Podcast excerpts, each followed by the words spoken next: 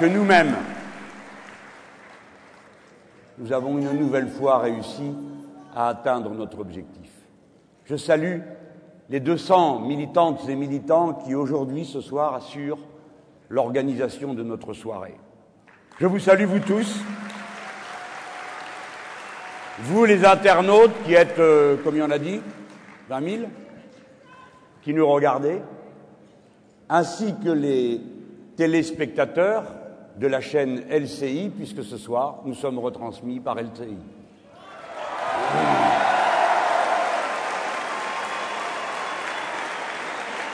Je remercie France 3 qui a bien voulu me donner la parole ce soir et me la donnera de nouveau samedi. Je remercie Midi Libre pour m'avoir proposé un entretien qui a été publié ce matin. Vous voyez que quand il y a des mérites, nous savons les reconnaître. Mais quand il n'y en a pas, nous savons aussi le dire. Personne ne nous domine, personne ne nous intimide, personne ne nous fait peur. Et je trouve bien déplorable que ce qui m'a été proposé ici avant de vous rencontrer par le Midi Libre n'ait pas été proposé par le Dauphiné ou le Progrès hier avant que nous soyons dix mille à nous rassembler à Villeurbanne. Et bien dommage que la station régionale de France 3 là-bas n'ait pas jugé utile que l'on me voie. Enfin, de toute façon, on s'en fiche. S'il avait fallu attendre qu'on nous donne la parole pour la prendre, on y serait encore. Et c'est pourquoi je veux dire, pour finir cette petite séquence, qu'il est tout à fait inutile de penser qu'en nous rejouant la pièce qui nous a été jouée en 2005, lorsque nous avions droit à des brèves dans les recoins des journaux, à quelques images fugitives, si l'on croit que c'est avec de tels procédés qui consistent à donner 70% du temps d'antenne au PS et à l'UMP, 75% du temps sur les radios, que l'on va parer à la marée qui monte là, il se fourre le doigt dans l'œil jusqu'au coude.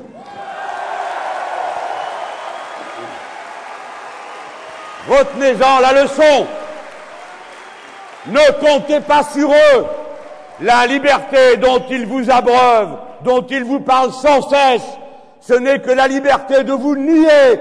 Prenez la parole, ne la réclamez jamais, ne suppliez pas qu'on vous la donne. Prenez-la, prenez le pouvoir, n'attendez rien des autres.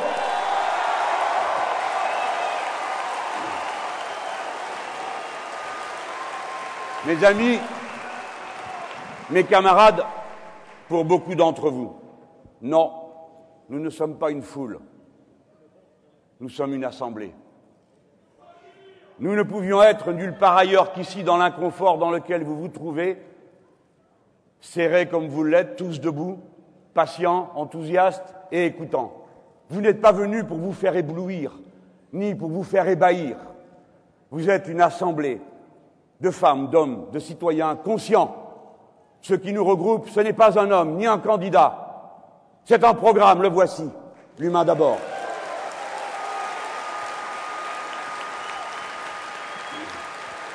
Ce qui est en cours, ce qui est en jeu,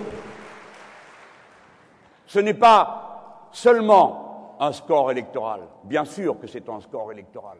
Bien sûr que notre score marquera un rapport de force avec la droite, avec le patronat, qui sait que plus haut est le niveau qui nous porte, plus forte est la voix qui va criant la retraite à 60 ans, le SMIC à 1700 euros, à bas le travail partiel, à bas les amplitudes horaires discontinues, à bas la situation des femmes plongées pour 80% d'entre elles dans le statut de travailleurs pauvres, à bas la situation des jeunes qui doivent attendre 7 à 11 ans pour obtenir enfin un contrat à durée indéterminée, à bas le racisme, à bas la xénophobie, à bas la haine de l'autre,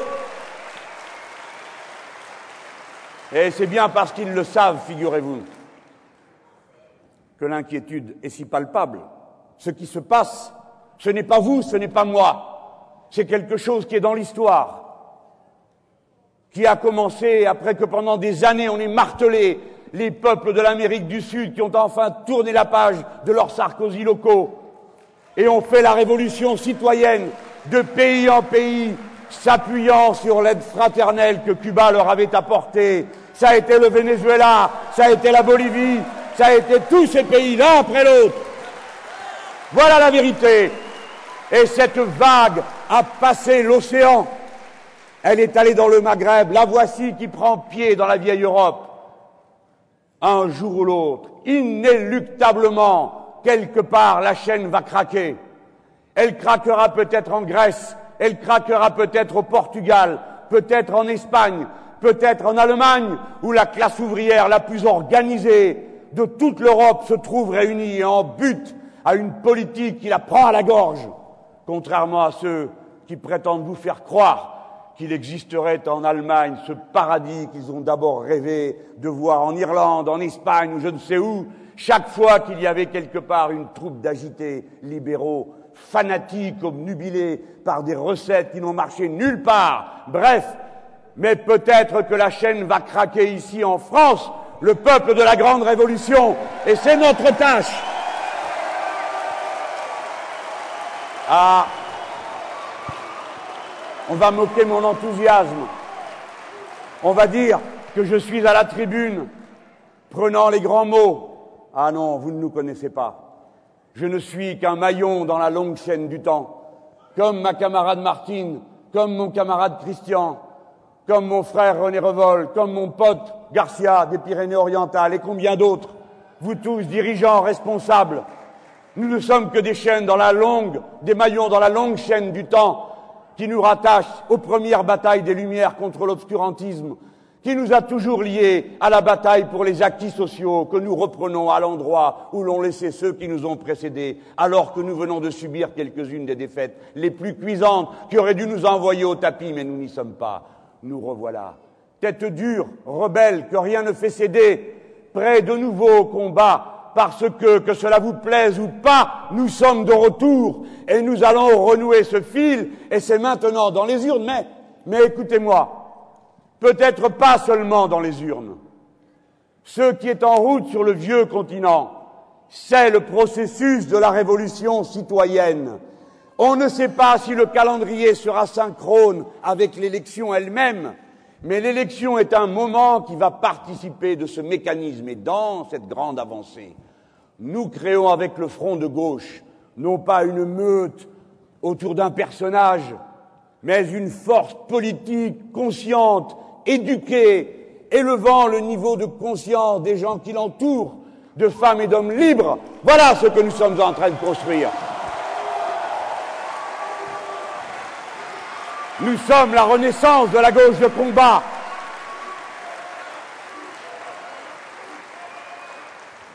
Et déjà, notre travail a commencé à marquer des points. Vous avez vu comme le vocabulaire a changé Voilà que maintenant, de nouveau, on peut parler tranquillement de lutter contre le capitalisme sans que trop de monde ne s'évanouisse. Voilà qu'on peut de nouveau parler de classe ouvrière et dire quelle est la classe d'intérêt général dans ce pays et que si elle décide de se mêler de ses propres affaires, comme elle est la plus nombreuse, alors c'est elle qui l'emportera et qu'il suffit qu'elle prenne conscience de ses intérêts. Ne vous laissez plus berner. Ayez la fierté d'être de cette classe.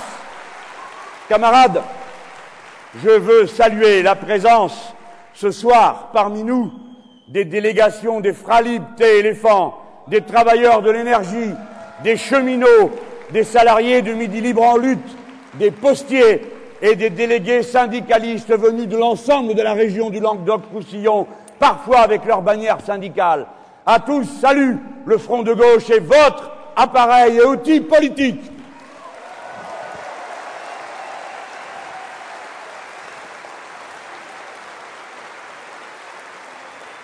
Et parce que nous avons appelé un chat un chat, que nous nous sommes mis au travail avec courage et application, parce que nous n'avons pas eu peur de nommer les choses par leur nom, parce que nous avons parlé cru et dru quand il le fallait, parce que nous avons de nouveau levé l'idée que si on laissait faire, comme allaient les choses dans cet état de sidération dans laquelle était une bonne partie de la gauche et tant de secteurs des médias devant l'affreux serpent venimeux dont le balancement semblait hypnotiser tous ceux qui le regardaient. La Madame Le Pen, après le père et bientôt la petite fille, d'une génération après l'autre, partie de la haine, mystifiant, trompant. Nous, nous avons dit que nous commençons la bataille pour reprendre le terrain. Nous ne nous laisserons pas faire, mètre par mètre, mot par mot. Nous allons dire à tous ceux qui se sont laissés impressionner, réveille-toi, comprends de quoi il est question. Ouvriers, travailleurs, salariés, tu n'es pas représenté par ces gens qui ne s'intéressent à aucun des problèmes qui te sont posés, qui ne sont qu'une diversion, qui, lorsqu'il faudrait montrer du doigt l'ennemi, l'adversaire, qu'est le financier le banquier, te disent regarde ailleurs, c'est vers l'immigré qu'il faut tourner ta colère. C'est cette mystification-là que nous prenons à bras le corps. Écoutez-moi les gens. Ressaisissez-vous. Et vous d'abord, dont le métier est d'informer, et de porter à la connaissance de tous quelles sont les données des problèmes que les citoyens ont à trancher par leur vote. J'ai vu dans le journal de révérence et de référence, pardon, du soir, qu'il y aurait un match dans le match. Voilà que l'élection présidentielle est transformée en match. Et que nous serions, nous, l'autre partie du match parce que nous affrontons l'extrême droite. Ce n'est pas un match. Ce qui se passe et dont je vais vous parler plus profondément maintenant a lieu sur l'ensemble du continent européen. C'est sur l'ensemble du continent européen que la droite est en train de s'extrême droitiser. Et la bataille qui a lieu en France est une bataille de référence parce que le Front national sert de repère à toutes les extrêmes droites d'Europe. Si bien que nous tenons la tranchée, mes amis, et peu me choque une fois de plus, à la faveur de concepts qui ne veulent rien dire, on aille baptiser ce que nous faisons populisme, parce que pour ces gens-là, le mot peuple est un gros mot, parce que pour ces gens-là, le peuple est toujours et seulement parcouru de bas instincts et de passions aveuglées. Et lorsqu'ils disent que nous sommes en confrontation, oui, nous acceptons cette idée. C'est vrai, nous prenons cette part de la tâche qui va consister à ramener du côté des Lumières ceux qui sont en train de plonger du côté de l'obscurantisme et du fanatisme xénophobe. Oui, nous acceptons ce rôle. Mieux, nous le revendiquons. C'est nous qui allons faire le travail et savez-vous pourquoi? Parce que les autres sont incapables de le faire. Voilà pourquoi nous prenons cette tâche. Mais, s'il vous plaît, Soyez précis, soyez méticuleux. N'écrivez pas, je vous prie, que nos programmes s'opposent, mais que par certains points, ils se ressemblent. Nous ne nous ressemblons en rien. Nous n'avons rien à voir avec eux, nous les combattons et nous les sortirons de la place. Ne dites pas, s'il vous plaît, comme je l'ai lu, que nous nous ressemblerions parce que Madame Le Pen serait elle aussi partisane de l'augmentation du SMIC. C'est un mensonge c'est un mensonge éhonté.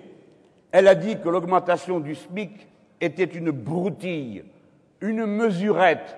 Mais va vivre avec la mesurette, Madame la bourgeoise du château de Montretout. Montre-nous comment on fait. Elle a dit, je ne crois pas à une augmentation du SMIC, écoutez ça, qui repose sur l'entreprise. C'est pourquoi, dit-elle, l'État assumera la hausse du pouvoir d'achat. Ça veut dire que vous allez vous payer vos salaires avec vos impôts, faut le faire. Voilà la conception qu'a Madame Le Pen de l'augmentation du salaire minimum.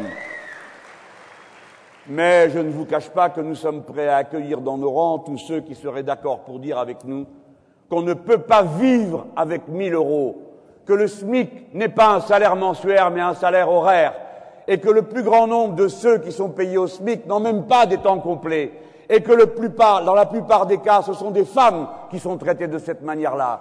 eh bien, nous nous sommes prêts à dire qu'on oublie notre revendication, mais qu'on nous dise comment on peut vivre avec moins de 1700 euros par mois, et alors on commencera à écouter. Mes amis, j'ai dit il y a un instant, nous sommes une assemblée. Et dans cette assemblée, nous avons un devoir, celui de venir d'abord nous transmettre l'énergie que nous nous communiquons les uns aux autres. Quand vous vous voyez si nombreux, je suis sûr que votre cœur bat plus fort, pas seulement pour une élection, pas seulement parce que c'est un beau meeting et qu'on est toujours content d'être ensemble dans un moment comme celui-ci, mais parce que vous savez, chacun d'entre vous, chacun d'entre vous qui dans les repas de famille tenait tête à tout le monde, chacun d'entre vous qui à l'usine est celui qui finit par se retrouver dans la situation qu'on pousse devant quand ça va mal parce que toi tu as la langue bien pendue. C'est toi, la femme, l'homme, qui toujours tient tête. Le rebelle, la tête dure. En vous voyant, vous savez que vous n'êtes pas une espèce en voie de disparition. Vous savez que vous n'êtes pas un oiseau rare. Et moi, pareil. Et moi, quand je vous vois, je me dis la même chose.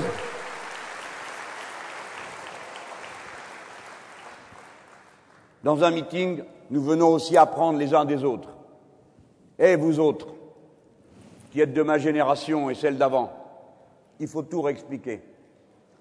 Un jour, j'ai dessiné un point fermé. Et les jeunes gens qui étaient autour de moi m'ont regardé. Je pensais que le point était mal dessiné. Je dis c'est un point fermé. Il me dit oui, oui, on avait vu. Il ne savait pas. Et comment pourrait-il le savoir? Je suis sûr que dans cette salle, il y a des gens qui viennent pour la première fois dans un meeting de gauche. J'en suis certain. Alors, il faut passer ce que nous savons.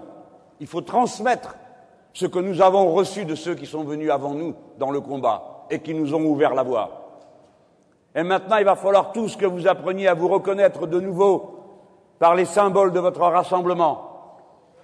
Vous avez une main et elle est faite de doigts bien différents. Il y en a un qui est petit, l'autre qui est gros, un qui est plus grand que les autres, un peu comme nous sommes dans cette salle. Très différents, mais si différents que nous soyons, nous sommes semblables par notre humanité. Et lorsque nous nous rassemblons et que nous serrons ce que nous sommes, alors voici la force qui se rassemble. Voici votre signal de ralliement. Faites-vous signe les uns aux autres avec vos poings fermés. Et ensuite, regardez cette salle de temps à autre. Il y a le drapeau de la patrie républicaine qui est là. Et il y a nos drapeaux rouges. Moi, je n'aime pas ces salles de gauche où on ne voit plus de drapeau rouge. Je n'aime que les salles où nous avons le drapeau rouge. Et vous savez pourquoi? Savez-vous d'où il vient ce symbole? Je vais vous l'apprendre ce soir pour beaucoup d'entre vous. Les nôtres, quand ils se rassemblaient et que la troupe venait en face pour les disperser, au moment où on leur lançait le signal de se disperser, on levait le drapeau rouge pour dire maintenant on va vous tirer dessus. Et c'est alors que les nôtres, par bravade, pour dire rien ne nous fera reculer, sont venus eux-mêmes avec le drapeau rouge en disant allez pour voir parce que nous, nous ne céderons pas.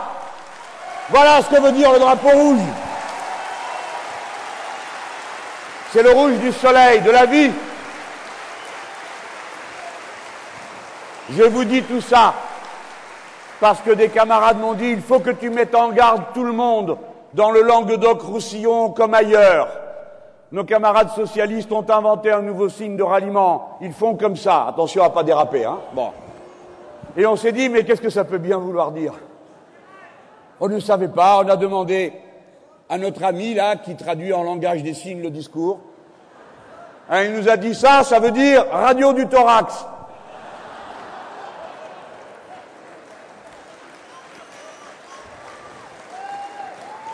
Mes amis, j'ai dit hier ce que je vous redis à vous. Faites-vous faire une bonne radio du thorax si jamais vous avez un problème pour savoir que votre cœur est à gauche.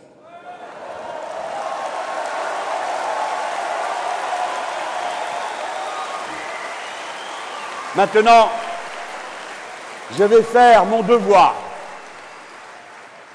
Les meetings que nous tenons, les rassemblements, les assemblées que nous faisons, ne sont pas destinés à autre chose qu'à apprendre quelque chose.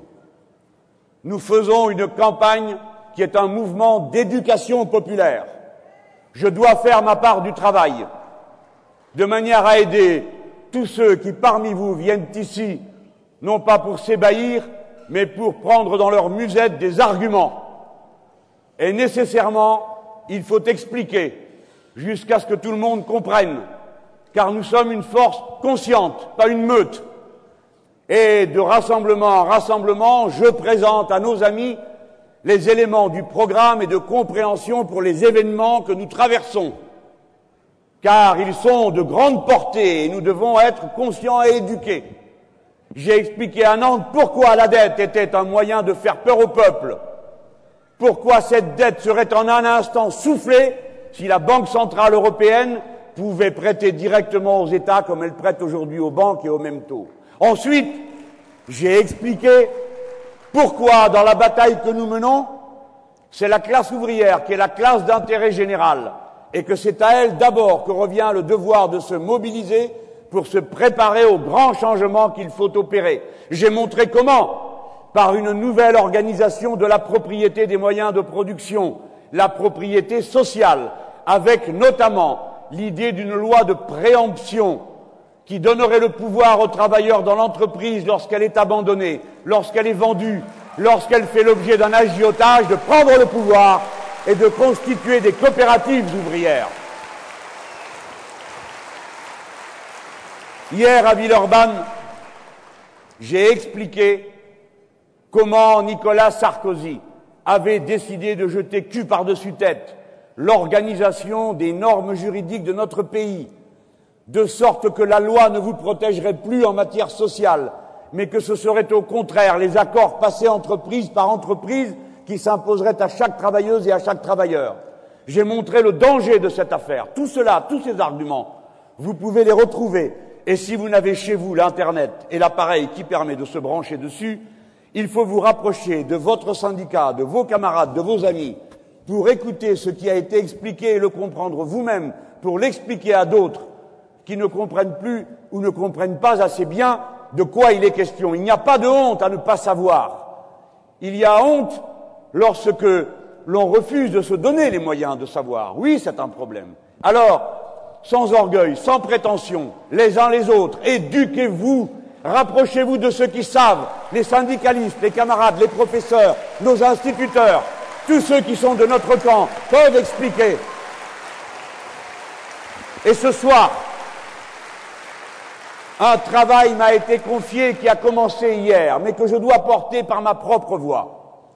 Mes amis, tous ici, j'en suis sûr, en 2005, lorsqu'on vous a proposé le traité constitutionnel, je sais que dans ce département, dans cette région, ici, une masse d'entre vous a voté non. Et cette masse avait raison lorsque nous disions tous que ce traité mènerait l'Europe à la catastrophe en voulant mettre en quelque sorte comme une institution ce qui n'est jamais qu'un régime économique particulier, le libéralisme. Vous vous en souvenez. Nous avons été odieusement trahis par celui dont c'eût été l'honneur et le devoir d'obéir et de servir le peuple qui avait pris sa décision. Monsieur le président Nicolas Sarkozy nous a trahis en allant voir les autres chefs d'État en leur disant je fais mon affaire des Français. Il a pris le traité constitutionnel contre lequel vous avez voté, il l'a découpé en petits morceaux, il l'a mis dans un sac, il a secoué, il a jeté sur la table ce qui sortait, ils ont tout collé et ça s'appelle traité de Lisbonne. C'est le même. Mais cette fois-ci, ils ne l'ont pas mis au référendum. Ils ont été le faire voter en congrès à Versailles.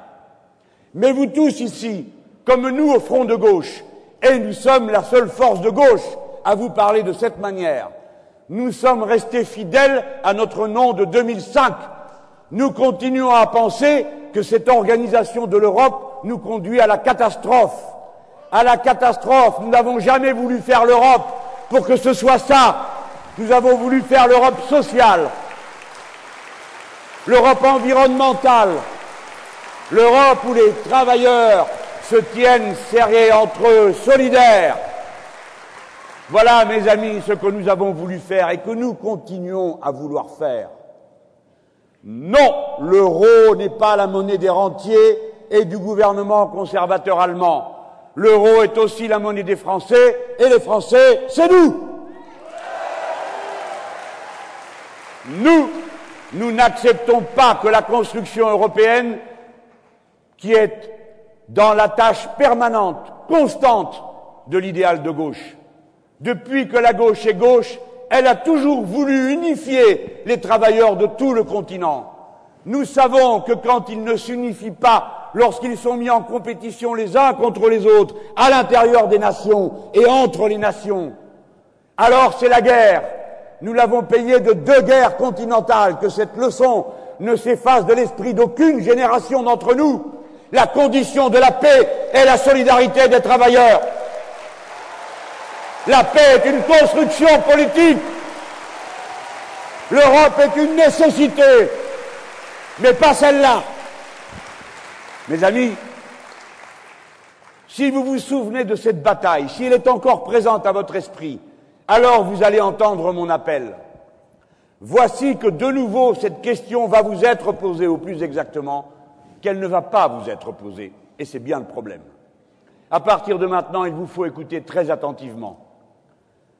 C'est le moment pour moi d'expliquer les choses. Vous êtes debout, c'est pas très confortable, mais il faut que les choses se fassent, car si je ne le fais pas moi, vous ne trouverez l'explication nulle part, ailleurs que dans l'humanité, bien sûr, et quelques autres journaux comme Politis et le monde diplomatique. Voilà ce qui se passe. Vous avez vu commencer la crise en Grèce. Vous avez tous compris que si on avait résisté contre les agioteurs et les spéculateurs en Grèce, le reste de l'Europe n'y serait pas passé. Il aurait suffi pour ça que la BCE prête au taux auquel elle prête aux banques, c'est-à-dire à 1%, à ces banques qui, elles, prêtent jusqu'à 18% à l'État grec.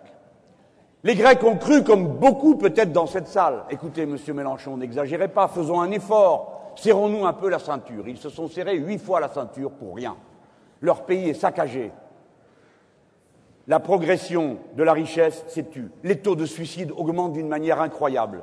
La santé des gens est totalement délabrée. C'est par milliers et milliers que nos malheureux camarades grecs vont errant, ne sachant de quoi sera fait demain, sinon de sacrifices permanents. À la faveur de cette situation, exposant en quelque sorte le martyr des Grecs pour faire peur au peuple de toute l'Europe, vous vous souvenez, Sarkozy, qui vous a dit Ah, ben chez nous, c'est pas aussi pire que là-bas. Vous vous en souvenez, pour vous faire avaler tout le reste. Eh bien, ils ont mis au point un mécanisme, disent-ils, d'aide. Ce mécanisme fait l'objet d'un premier traité. Attention, il y en a deux. D'un premier traité. Il s'appelle mécanisme de stabilité financière. C'est un mécanisme qui organise comment? Quand un pays appelle à l'aide, l'Europe vient l'aider, c'est-à-dire la Commission européenne et les libéraux qui la dirigent. Ce traité, il va passer devant l'Assemblée nationale le 21 février prochain. C'est un traité qui organise dans quelles conditions l'aide se fait. Écoutez bien. Vous allez voir comment ils ont protégé le cœur de l'affaire. Quand on prête à quelqu'un, en échange, il accepte automatiquement un plan de rigueur. Il accepte automatiquement que le Fonds monétaire international arrive chez lui avec les représentants de la Commission qui dirigent le pays, comme c'est le cas aujourd'hui en Grèce. Il devra bientôt accepter automatiquement que soit créé un fonds dans lequel est versé l'argent qui sera donné ensuite aux banques. Voilà ce qu'est ce mécanisme européen de stabilité il a été organisé en secret. Il a été impossible de savoir comment se déroulaient les négociations, même pour le député européen que je suis. Le mécanisme, tenez-vous bien, hein, je sais qu'à la moitié ne vont pas comprendre, mais tant pis, on recommencera autant de fois qu'il faudra. Ce mécanisme qui est en traité, déjà mécanisme, traité, bon, bah, le traité mécanisme, il prend la forme d'une société anonyme, logée au Luxembourg. Le traité impose le secret sur le fonctionnement du mécanisme.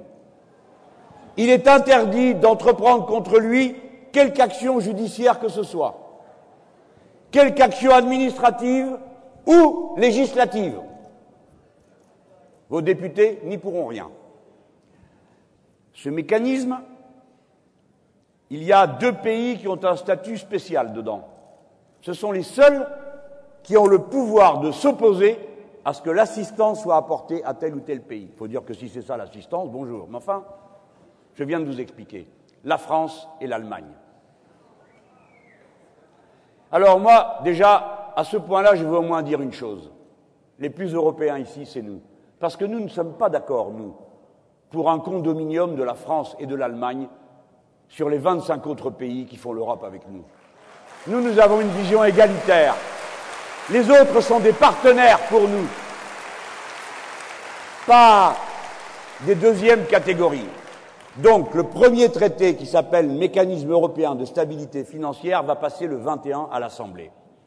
Attention, les choses vont devenir un tout petit peu plus compliquées. Vous avez bien sûr compris que là-dedans, on ne touche pas au statut de la Banque centrale européenne, n'est-ce pas? Dans cette salle, tout le monde sait ce qu'est la Banque centrale européenne. Tout le monde sait que cette banque est indépendante et qu'elle ne s'occupe que d'une chose, la stabilité des prix. Elle ne s'occupe pas de l'emploi, la seule banque du monde qui est comme ça.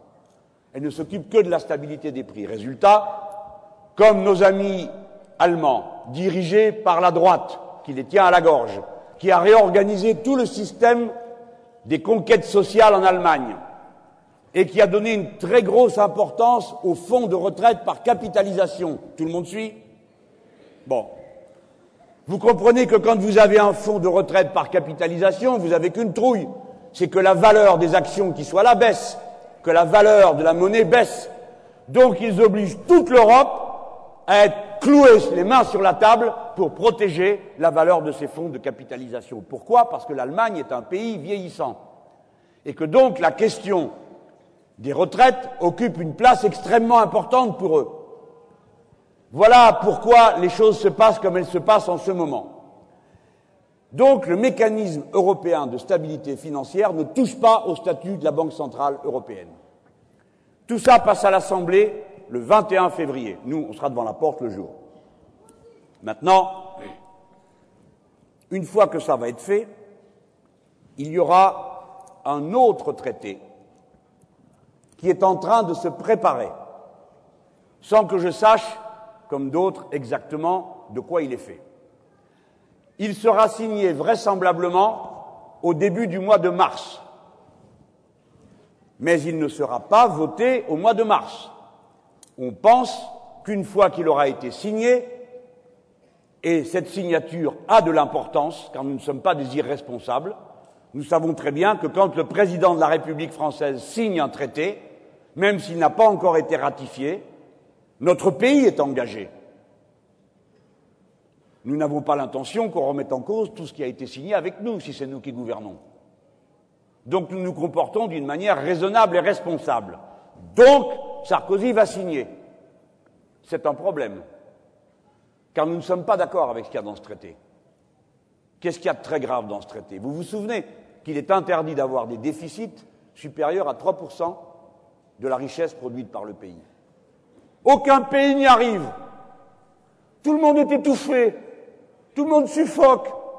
Et on dit, ah mais si vous voulez avoir moins de déficit, baissez vos dépenses. Ah, lesquelles? Où y a-t-il trop d'instituteurs? Où y a-t-il trop de policiers? Où y a-t-il trop Où, où, où? Dites-nous Personne n'est capable de le dire. Si bien que c'est le service public qui recule partout. Mais que se passe-t-il quand l'État dépense moins? Naturellement, l'activité se contracte. Vous voyez bien. Ne prenons qu'un exemple. Moins de fonctionnaires ici ou là, c'est moins de paye qui arrive à la maison. Donc, moins de possibilités d'aller acheter ce dont on a besoin. Et surtout, moins d'opportunités de dépenser intelligemment, en allant du côté de ce qui est écologiquement soutenable. Pour ne prendre que cet exemple. Bien. Si alors la situation et comme je viens de le décrire. Quel est le sens de la folie qu'ont trouvé ces gens, puisqu'on n'arrive déjà même pas à ces 3%, qui contractent l'activité, qui donc font baisser les recettes fiscales, qui donc poussent à ce que le déficit du budget augmente puisqu'il y a moins de recettes. Et que quand le déficit augmente, eh bien naturellement, il faut aller emprunter, donc la dette augmente. Et à ce moment-là, vous avez les agences de notation qui viennent pimpon, pimpon. le soi-disant thermomètre qui vous colle la fièvre et qui vous dit Ah, mais vous avez trop fort serré la gorge des gens, vous n'allez pas avoir assez de recettes fiscales. Donc, quoi que vous fassiez, vous êtes marron. C'est ça qui se passe en ce moment, à 3%. Eh bien, eux, ils ont décidé que 3%, c'était encore trop. Ça sera 0,5% de déficit autorisé. C'est la mort garantie. Voyez-vous, ce qui est absurde dans cette idée, c'est qu'il l'ait eu, c'est qu'il le propose pour notre avenir. Je sais que c'est compliqué, c'est de l'économie, mais je suis sûr que tout le monde va maintenant s'emparer de cette affaire pour bien la comprendre. C'est ça qu'il y a dans le traité qui sera signé en mars. Et mes amis, tous les pays qui signeront seront engagés aux obligations suivantes. Je ne vais pas toutes les prendre, je n'en prends qu'une ou deux que vous allez bien comprendre tout de suite. Impossible dorénavant de voter le budget de l'État chez vous, dans votre pays, sans l'avoir présenté préalablement pour autorisation devant la Commission. C'est-à-dire que nous, les Français, qui avons fait la révolution de 1789, parce que nous n'étions pas d'accord pour que Capet ait le droit de veto et qu'il décide par-dessus le peuple, nous qui avons dit les premiers, il n'y a qu'un seul souverain, c'est le peuple, et personne ne peut lui donner d'ordre avant que lui ne s'en soit donné à lui-même par la délibération collective et la loi. Maintenant, il faudrait aller demander la permission à la commission de débattre de notre... Vous avez compris ce qui se passera. Tenez-vous bien, écoutez bien, c'est incroyable. Si la France décide de faire des emprunts, il faut d'abord qu'elle aille demander la permission. Cela signifie une chose, il n'y a plus de souveraineté populaire dans cette affaire. Car la Commission, elle, que croyez-vous qu'elle va faire? Elle va regarder le 0,5% dont j'ai parlé tout à l'heure. Et ensuite, elle va dire si vous avez des dettes payées, comme on est en train de le faire aujourd'hui avec la Grèce. C'est-à-dire que vous aurez comme maître, non pas vous-même, non pas la Commission, mais les banquiers qui fixent les taux d'intérêt. Voilà qui va commander dans l'Europe. La banque, la finance. C'est ce système que nous devons pulvériser. Que se passe-t-il? Regardez bien la marche des opérations. 21 février, on vote sur ce mécanisme. Je demande que toute la gauche se rassemble pour dire non. J'adjure mes camarades socialistes, il doit y en avoir dans la salle, mes camarades écologistes, je suis sûr qu'il y en a dans la salle. Camarades, je vous adjure de dire à vos dirigeants, à vos responsables et à vos députés, votez contre le mécanisme qui va passer le 21 février. Pourquoi est-ce que je m'emporte comme je suis en train de le faire? Pourquoi est-ce que je souligne de trois traits l'urgence et la gravité? C'est que j'ai entendu des choses qui ne m'ont vraiment pas fait plaisir. Je vais vous dire lesquelles. D'abord, j'ai un mauvais souvenir. C'est celui du congrès de Versailles. Vous vous souvenez, tout à l'heure, je vous ai parlé du moment où le traité a été réhabillé, découpé en morceaux, collé et ramené. Il s'appelait traité de Lisbonne. Il est arrivé à Versailles. Il arrive à Versailles et avec mes camarades communistes, nous avions dit un traité pour être ratifié en France, il n'y a que deux moyens. Faire voter l'Assemblée nationale et le Sénat réunis en congrès à Versailles, ou bien le référendum. Si nous empêchons la ratification au congrès de Versailles, Sarkozy sera obligé de faire un référendum. Et s'il fait un référendum, on connaissait la réponse d'avant, vous êtes d'accord?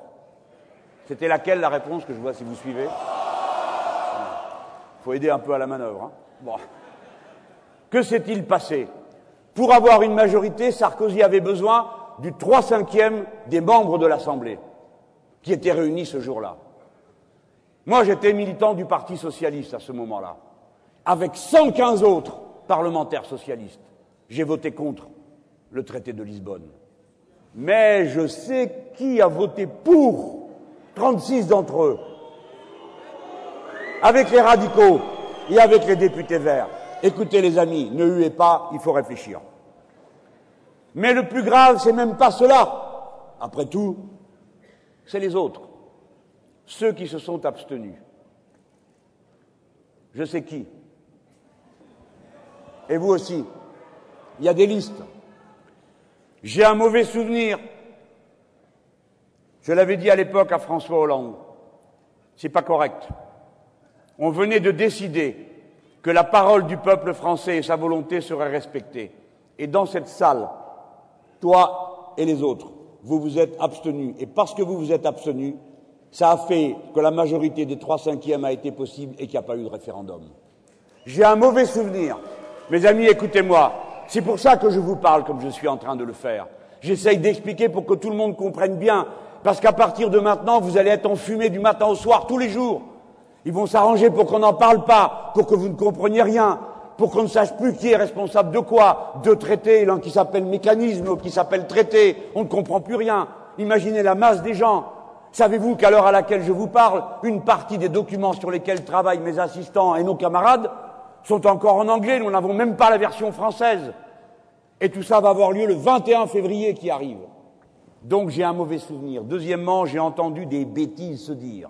D'abord, quand mes camarades, les députés du Front de gauche, ont demandé qu'il y ait un vote solennel à l'Assemblée sur ce traité. Cela a été refusé par mes camarades socialistes. C'est une erreur, je le leur dis. Il ne faut pas qu'ils croient que vous n'êtes pas au courant, parce que ce soir, le travail a commencé. Et maintenant, de bouche à oreille, vous allez regarder la date du 21, vous allez essayer de suivre ce qui se passe. Même quand on vous embrouillera tout, vous téléphonerez, vous cherchez, vous irez à la fédération, au groupe, vers les communistes, vers les pégistes, vers les camarades de la gauche unitaire, vers les syndicalistes. N'en perdez pas une miette, tâchez de comprendre. Vous êtes des citoyens, ce pays est à vous, ne vous le laissez pas voler.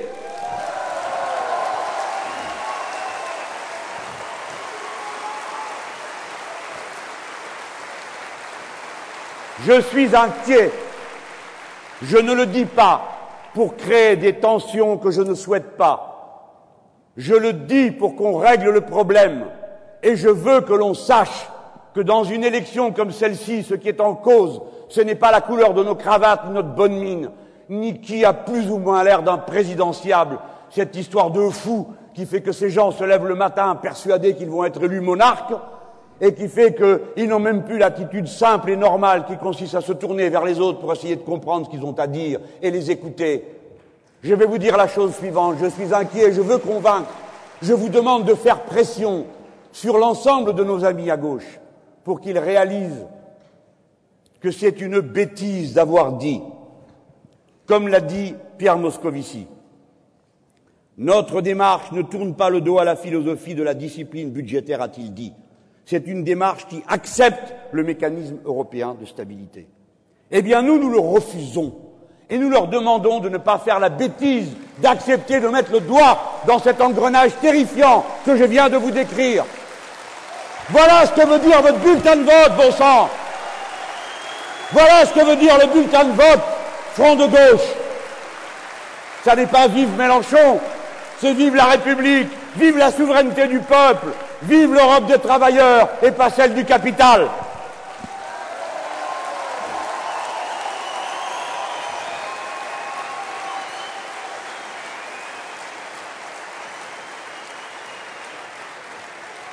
Et maintenant que vous voilà bien instruit, vous allez comprendre une subtilité de plus.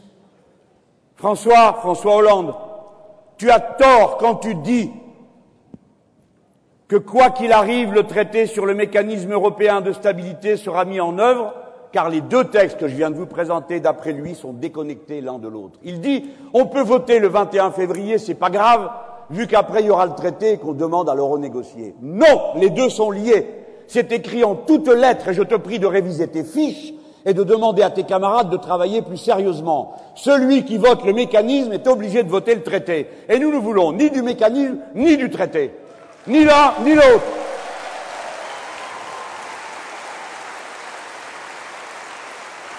Je vais vous en donner la preuve. Écoutez, c'est clair quand même. Pointing out that the guaranteeing of assistance in the framework of new programs under the European Stability Mechanism will be conditioned as the for... Eh ouais, c'est la langue de l'occupant. Voilà avec quoi il faut travailler. Les deux sont liés. Et quand le traité va arriver, vous avez tous compris, le deuxième, hein, je l'appelle traité, le premier, je l'appelle mécanisme. Quand le traité va arriver, qu'est-ce qu'on fait? C'est une grande question. Avec votre bulletin de vote, vous pouvez répondre. Parce que moi, je vous dis, si c'est nous qui gouvernons le front de gauche, Nous n'acceptons pas le mécanisme, nous n'acceptons pas le traité, nous n'acceptons déjà pas le traité de Lisbonne. Et nous allons en sortir. Et que ferons-nous? Comme la parole de la France a été engagée, et que nous respectons nos partenaires, que les Français ne sont pas des gens qui se dénient les uns les autres, nous dirons voici, j'ai été élu pour qu'on en vienne à une autre Europe, l'Europe sociale. Celle que vous nous faites là ne nous convient pas. Et nous sommes la France, la deuxième puissance économique du continent, la cinquième du monde. Nous sommes bientôt les plus nombreux sur le vieux continent. Personne ne fait l'Europe sans nous, et d'ailleurs personne ne pense à le faire. C'est la raison pour laquelle je convoquerai le peuple français pour qu'il vote suivant ce qu'il a fait la dernière fois, sans que ce soit moi qui les convoque, en référendum.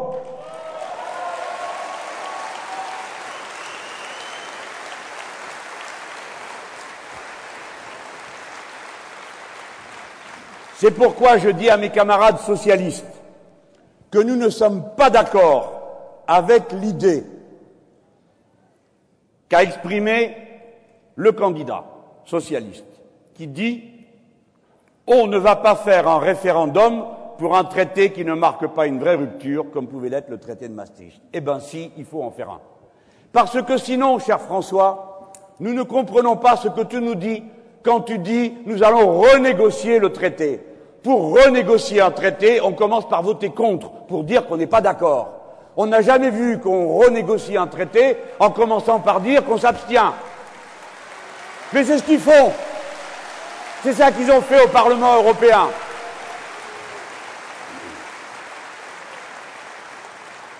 Nous, le Front de gauche, notre stratégie continentale est la suivante.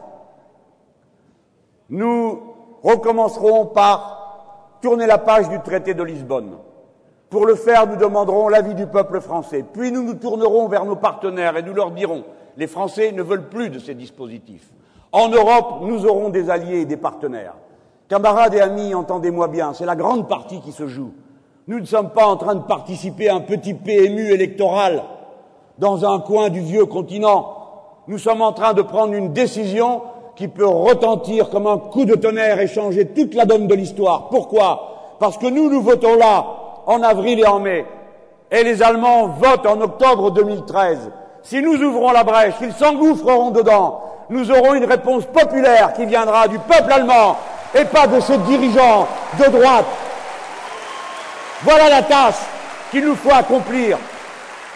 Voilà, mesdames, messieurs, mes chers amis, mes chers camarades, pourquoi?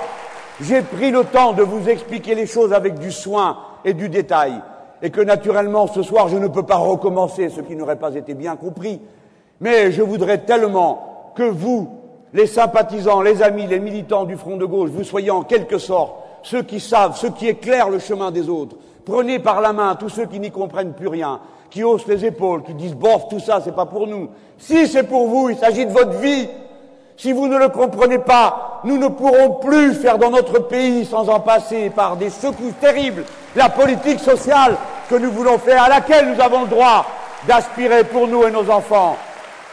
Amis, camarades, la France va accueillir 8 millions de petits Français de plus au cours des 20 années qui viennent, les 25 années qui viennent. Nous devons impérativement construire des écoles, embaucher des institutrices et des instituteurs, former des professeurs. Nous avons besoin de centres de soins, pas par idéologie, encore que ça suffirait, mais parce que c'est la vie qui est là, qui pulse et qui nous crée des devoirs. Nous avons absolument besoin de construire 200 000 logements sociaux par an. Il nous faut de l'argent pour cela. Il nous faut donc aller le chercher là où il se trouve. Il est impossible de le faire si nous acceptons ce foutu traité et ce maudit mécanisme de soi-disant stabilité. Voilà pourquoi j'ai voulu que tout ça soit dit et détaillé. Alors vous comprenez maintenant pourquoi la partie est si violente. Oubliez un peu votre maigre feuille de paye. Et imaginez-vous que vous êtes dans le bureau du trader qui voit passer des titres de dette chargés de 18% d'intérêt vous qui placez misérablement sur votre livret A vos trois picaillons à 2,5%. Que si quelqu'un vous proposait du 18, je suis sûr que vous y allez. Regardez comment ces prédateurs sont là. Vous croyez qu'après s'être bien gorgés en Grèce, quand ils regardent la France, fruit autrement plus juteux, et vous verrez demain l'Allemagne aussi, parce qu'elle n'est pas dans la situation que croit M. Sarkozy.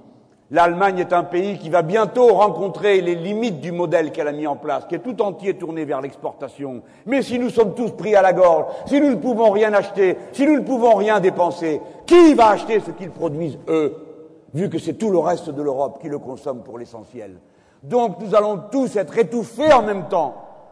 Voilà, mes amis, quand vous regardez ces gens qui se préparent à se gorger sur le vieux continent, vous comprenez pourquoi ils sont âpres et qu'ils savent que vous allez vous défendre et qu'ils savent que la colère monte, mais elle est confuse, on ne comprend rien de quel côté se tourner? Les actions augmentent, baissent, la bourse augmente, baisse, la monnaie n'est pas bonne, la monnaie n'est pas là. Si M. Sarkozy arrive, il a sauvé la planète, le monde, la galaxie, voici Mme Merkel, elle rentre, elle sort. Et alors les citoyens absolument ébahis regardent ça, ne comprennent plus rien.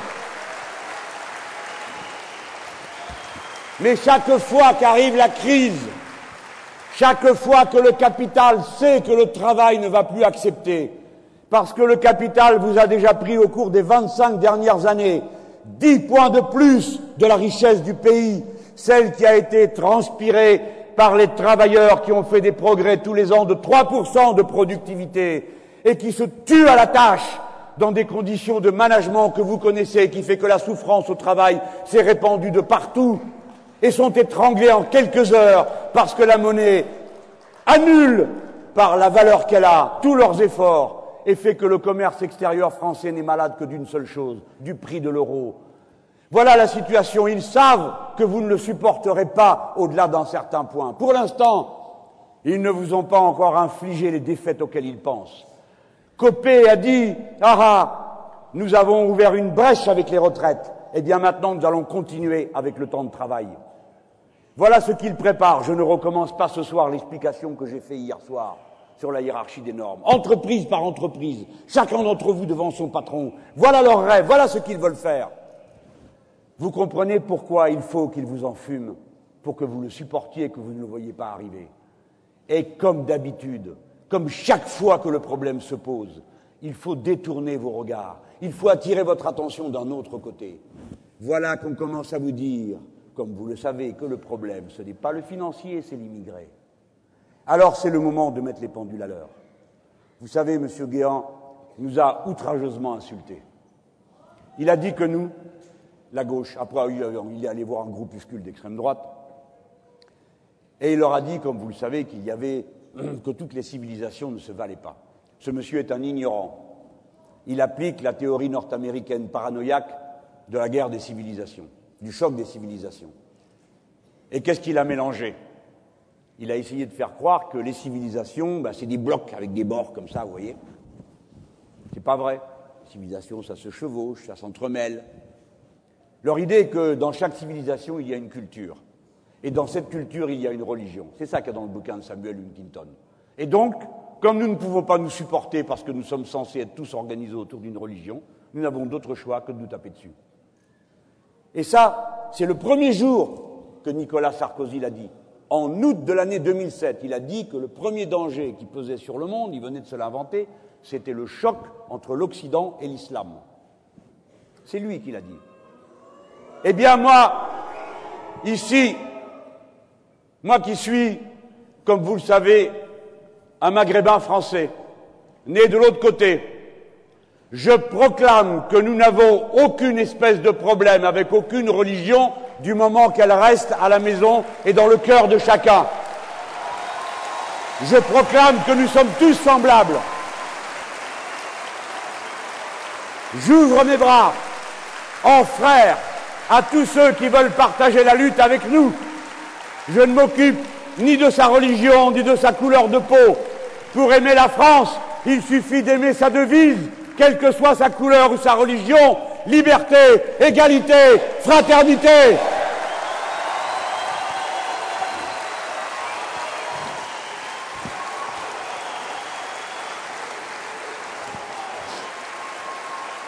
Monsieur Guéant nous a grossièrement insultés en prétendant que nous, la gauche, nous serions, comme il dit, relativistes.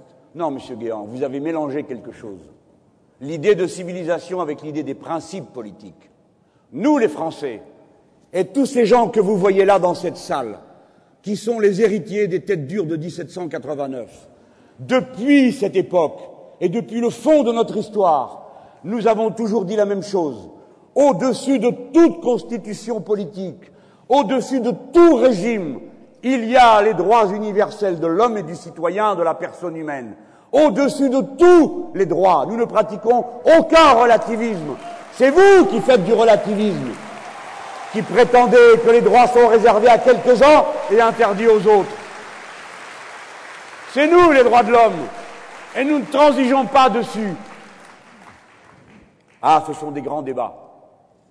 Mais le Front de gauche a choisi son camp. Nous ne sommes pas de ceux qui regardent par terre quand on se met à parler d'immigration.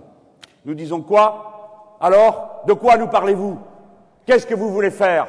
Exposer d'une manière rationnelle ce que vous nous dites. Est-ce que vous êtes capable d'oublier que nous sommes le peuple record d'Europe des mariages mixtes et que nous en sommes contents? Est-ce que vous savez que dans ce pays, on a inventé une règle qui date de l'ancien régime, qui touche la terre de France et libre? Et sous la Révolution de 1789, qui entre en France est libre, eh bien voici que nous restons la France de la liberté, de l'égalité, je l'ai dit, et justement pour ces deux raisons de la fraternité.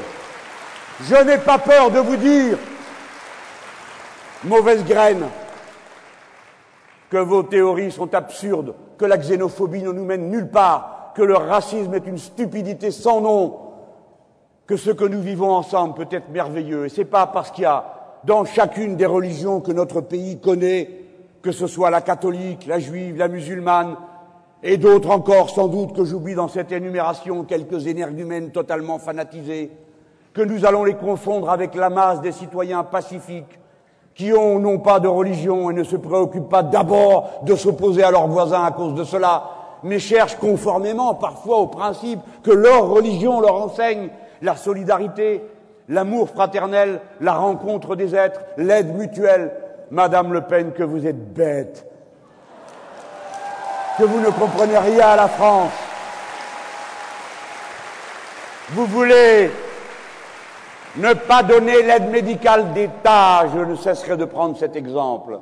Ils ne veulent pas donner l'aide médicale d'État aux étrangers clandestins eh ben, il leur reste plus qu'à expliquer aux microbes clandestins qui ne doivent pas les voir ceux qui ont des papiers.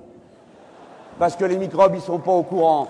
Et si vous laissez quelqu'un être malade, si vous laissez quelqu'un dans la souffrance, si vous laissez quelqu'un dans le malheur, alors pour finir, le malheur est contagieux autant que le bonheur peut l'être. Et tant qu'à faire de la contagion, on préfère la faire celle du bonheur, de l'entraide, de la fraternité, de l'amour.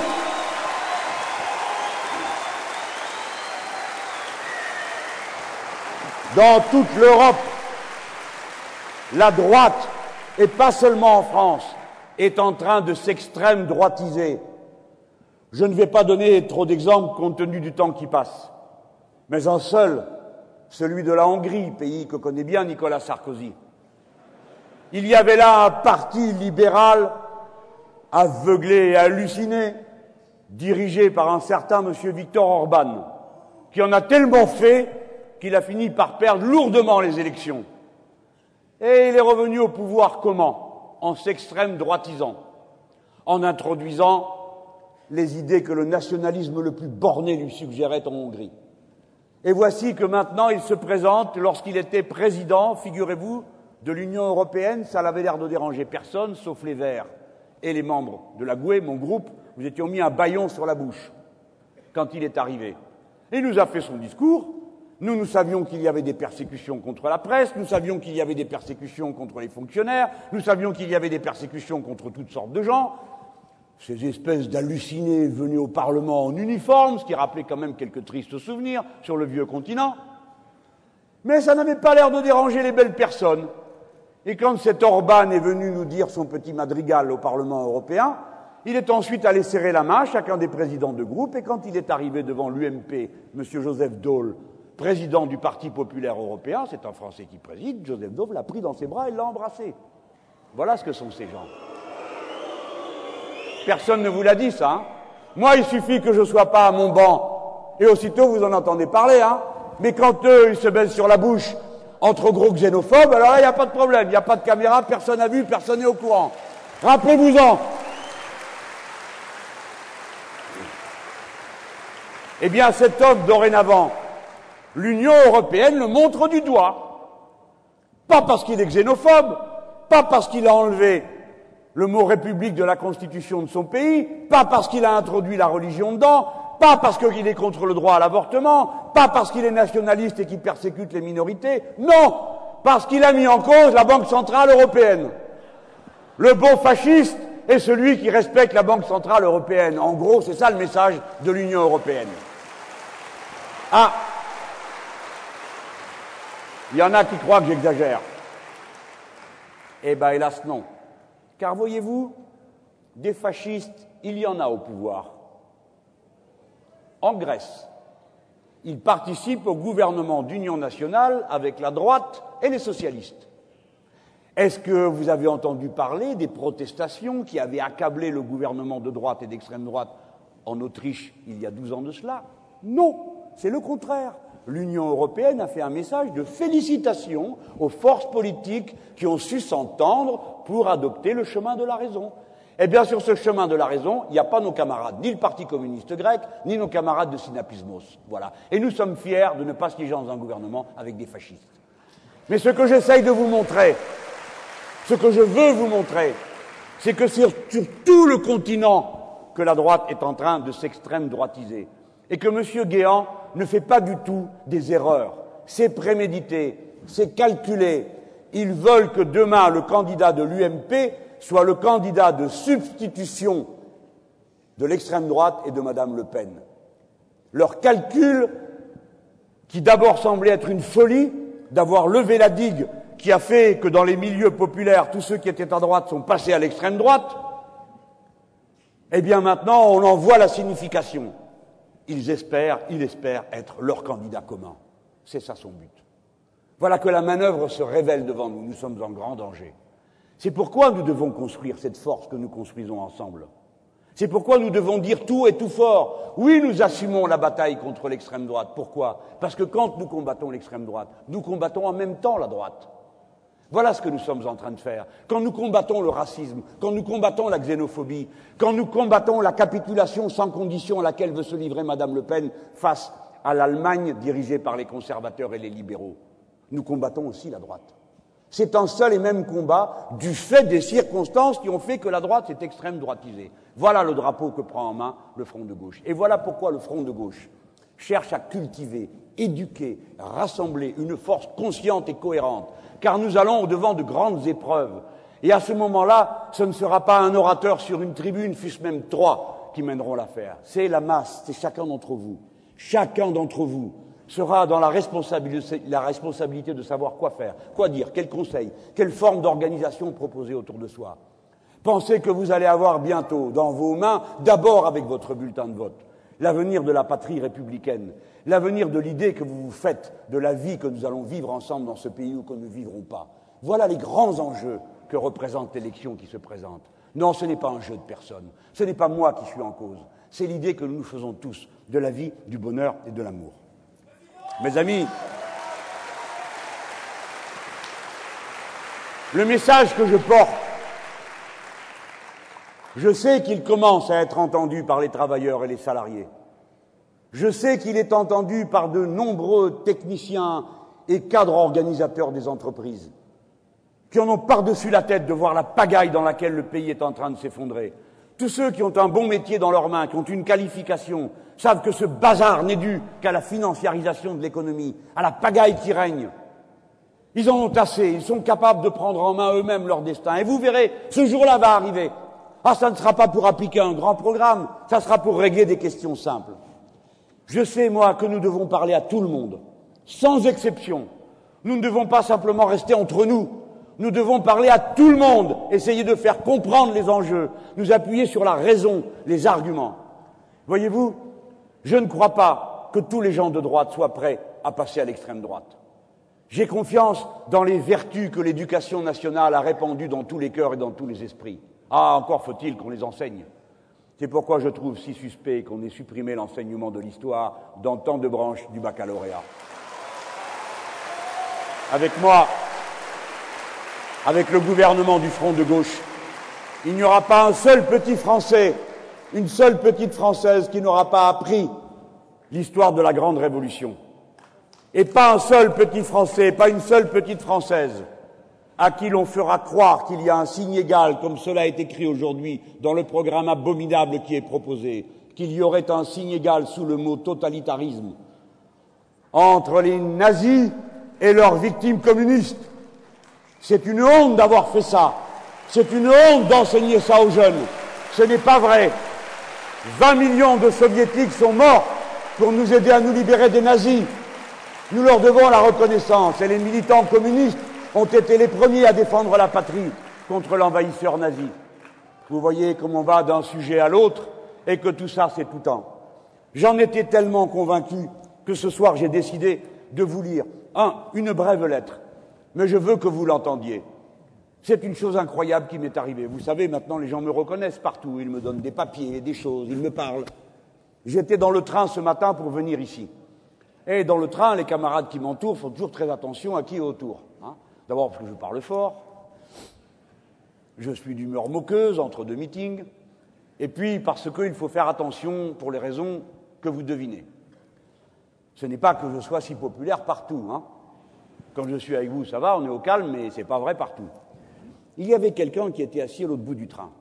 Je vous donne ma parole d'honneur que ce que je vais vous lire m'a été donné par cette personne. Il est passé près de moi et il m'a dit Tenez, c'est pour vous. J'ai pris le papier, je l'ai lu, je vais vous le lire. Et j'étais bouleversé. Et je me suis dit, cet homme, il a passé une barrière pour me donner ce papier. Alors j'ai essayé de le rattraper, il allait euh, boire un café, on s'est recroisés. Je lui dis, je lui ai pris la main, je lui dis merci, vous m'avez beaucoup touché. Et lui me regardait, un peu pris, ne sachant que dire, ni. Vous allez voir pourquoi. Monsieur, j'ai toujours voté, toujours à droite, comme mes parents, et loin sans doute la génération qui m'ont précédé. Pour moi, le besoin de liberté primait tout, même la nécessité d'égalité. Je pensais qu'il y avait un pont à travers la fraternité. Je suis un modeste avocat qualifié d'affaires. Je passe ma vie avec des chefs d'entreprise pour vendre et acheter des sociétés. Et pourtant, trois petits points.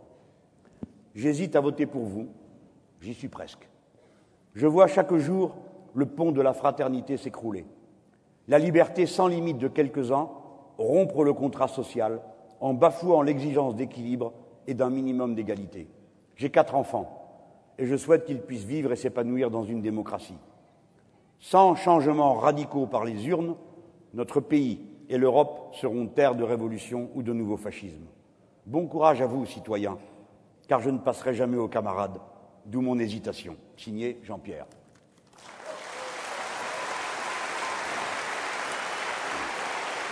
Camarades, mes amis, citoyens, c'est un message émouvant.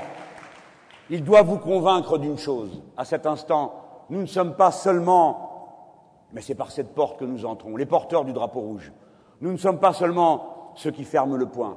Nous ne sommes pas seulement ceux qui, voyant le drapeau bleu, blanc, rouge, s'identifient surtout au rouge. Nous parlons pour tous.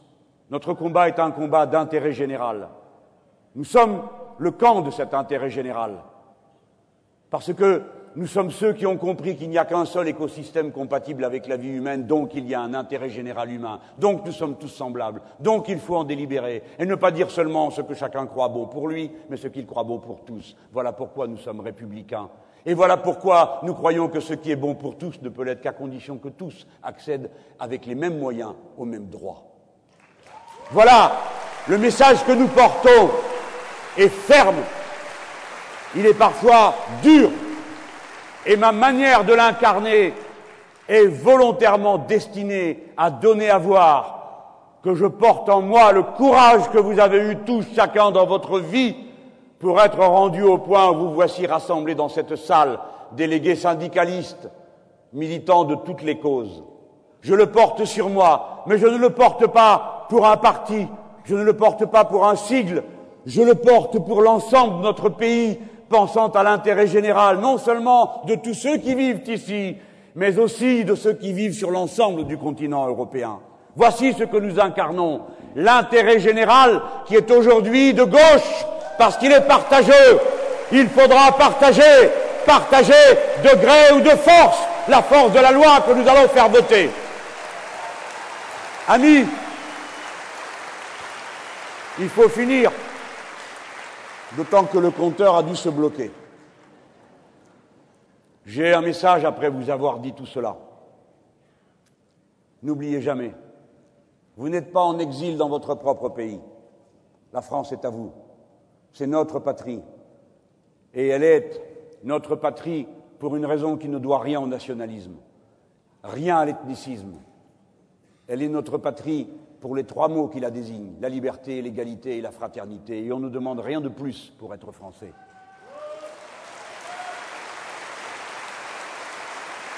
Jeunes gens, moins durement que quelques-uns d'entre vous, moi aussi, j'ai été un bico. Moi aussi, j'ai été un bougnoul. Moi aussi, je suis arrivé en me demandant qu'est-ce que c'était que ce pays dont mes parents m'avaient parlé avec tant de ferveur et que je voyais parfois traverser de sentiments si bas. Mais j'ai reçu des miens comme vous des vôtres,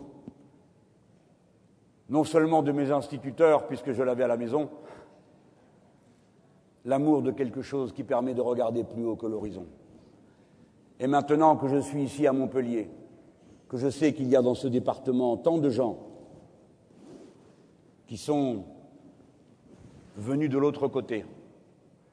Ils comptent sur moi pour dire quelque chose. À toute la Méditerranée, la guerre est finie. Paix entre nous. Amour. Ces enfants sont nos enfants. Nous les avons ensemble. La guerre est finie. Madame Le Pen, la guerre est finie. La guerre est finie. Nous ne vous laisserons pas recommencer ici, vous et votre père, la sale besogne que vous avez fait là-bas, poussant les uns contre les autres dans la haine et le crime. Vous ne recommencerez pas ici. Vous ne recommencerez pas ici. Vous ne recommencerez pas.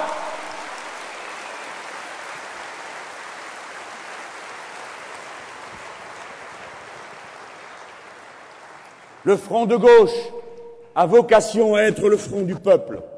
Le peuple vous savez qu'on m'a accusé d'être trop intellectuel avec vous. Il paraît qu'il me suffirait de grogner quelques paroles et vous seriez content. Alors, pour me venger de l'offense, hier, j'ai lu une page des Misérables à Villeurbanne. Et, dans le silence admirable de ce peuple, qui est bien plus cultivé que ne le croient les puissants, et qui, lorsqu'il ne l'est pas, aime quand même tellement les belles choses et sait les reconnaître souvent à la voix du poète, à la musique du musicien, à la splendeur des couleurs du peintre, et ainsi de suite. Même s'il il sait et elle sait qu'il faut apprendre, comme moi-même je sais que je dois encore apprendre chaque jour de vous, de ce que je vois autour de moi. Je vais donc finir en lisant un poème, parce que je crois que les meetings du peuple sont des meetings d'intellectuels. Vive la culture Nous sommes le plus puissant intellectuel collectif de notre pays parce que nous, quand on nous propose un traité qui ne vaut rien, on sait s'en rendre compte avant les autres. Allez, c'est du Victor Hugo. France. France. À l'heure où tu te prosternes, le pied d'un tyran sur ton front, la voix sortira des cavernes. Les enchaînés tressailleront. Le banni, debout sur la grève, contemplant l'étoile et le flot, comme ceux qu'on entend en rêve, parlera dans l'ombre, tout haut. Et ces paroles qui menacent, ces paroles dont l'éclair, lui, seront comme des mains qui passent, tenant des glaives dans la nuit elles crieront. Honte aux infâmes, aux oppresseurs, aux meurtriers, elles appelleront les âmes comme on appelle des guerriers. Sur les races qui se transforment, sombres orages, elles planeront. Et si ceux qui vivent s'endorment, ceux qui sont morts s'éveilleront. Servir la patrie est une moitié du devoir, servir l'humanité est l'autre moitié.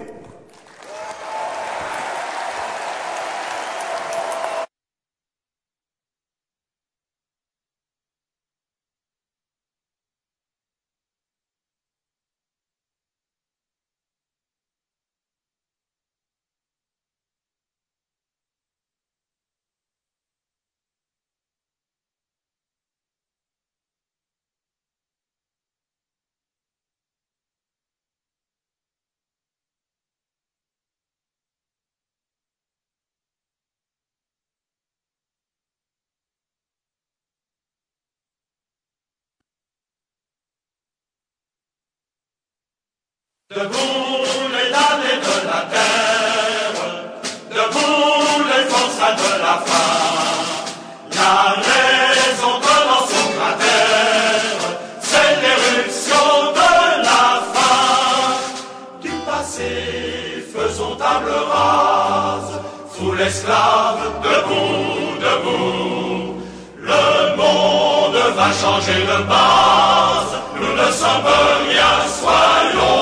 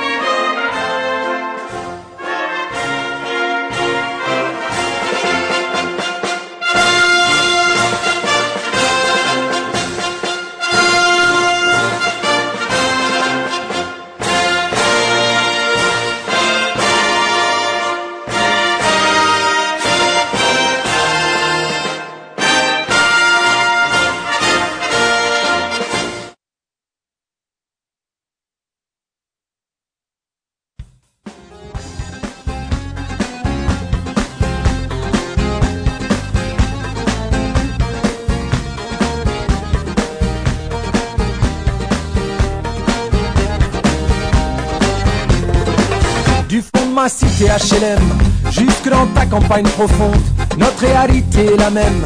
Et partout la révolte gronde. Dans ce monde on n'avait pas notre place, on n'avait pas la gueule de l'emploi. On n'est pas né dans un palace, on n'avait pas la CBA papa. On lâche rien, on lâche rien, on lâche rien, on lâche rien, on lâche rien, on lâche rien, on lâche rien, on lâche rien y a de la lutte, il y a de l'espoir. Tant qu'il y a de la vie, il y a du combat. Tant qu'on se bat, c'est qu'on est debout. Tant qu'on est debout, on lâchera pas.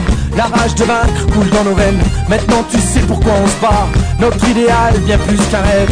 Un autre monde, on n'a pas le choix. On lâche rien, on lâche rien, on lâche rien, on lâche rien, on lâche rien, on lâche rien, on lâche rien, on lâche rien on lâche rien, on lâche rien, on lâche rien, on lâche rien, on lâche rien, on lâche rien, on lâche rien, on lâche rien.